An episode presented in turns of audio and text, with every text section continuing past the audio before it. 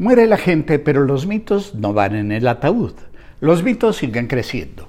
De Maradona no se me quedó la imagen del gol en el cual dribló no sé cuántos ingleses, ni el que anotó con la mano de Dios también en el Estadio Azteca México 86, sino la de Maradona vestido de manola de lupanar con medias de red y un clavel en la boca, abanico frente al rostro y rodeado de homosexuales en una fiesta, donde la coca parecía saltar de la página para hacernos toser. Por desgracia la foto era muy buena, muy clara y los ojos de Maradona eran también muy claros y por lo mismo vidriosos como los de un toro a punto de doblar. Ahí no cabía duda. La foto era un proyectil en la guerra que emprendió Maradona a través de los periódicos y revistas italianos en vísperas del partido entre Italia y Argentina en el Sao Paulo de Nápoles, semifinal de la Copa del Mundo, que enfrentaría a Italia y Argentina. Argentino Maradona recordaba a los napolitanos cómo los trataba el resto de Italia. Eran los africanos, los sudacas, los negros del país, del país de la bota. ¿Por qué entonces tenían que tirar ahora por esa nación que los humillaba, que los despreciaba?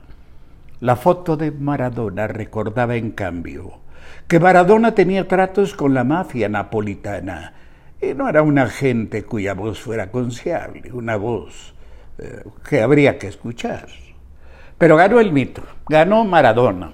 Y aquella tarde en la que mi amigo Walter Coratella, que Dios lo tenga en la gloria, manejó como loco por la autovía desde Roma a Nápoles, cuando entramos al Sao Paulo, el estadio era argentino, y lo fue hasta el final, cuando el propio Maradona notó con displicencia el penal que eliminó a Italia de su mundial y los sudacas, los africanos, los negros se mostraron jubilosos ante la Italia del norte que los despreciaba.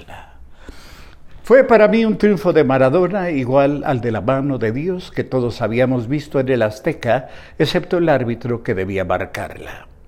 Pero les decía que muere la carne, no el mito. El mito no va en el ataúd. Verán cómo nuestros hijos y los hijos de nuestros hijos inventan cosas de Maradona, mientras más increíbles mejor. Y así Maradona crecerá en el tiempo hasta no sé dónde.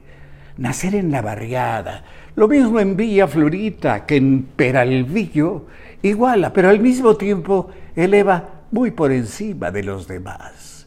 Un mago con el balón fue también un extraordinario publicista que tuvo una gloria de la que pocos gozan, forjar su propio mito. Me encantaría verlo ahora frente a Dios, tartamudeando y tratando de explicarle al Barbas, como le llamaba, cómo, en qué momento, en qué instante se le ocurrió pedirle prestada aquella mano, aquella tarde, en el Estadio Azteca.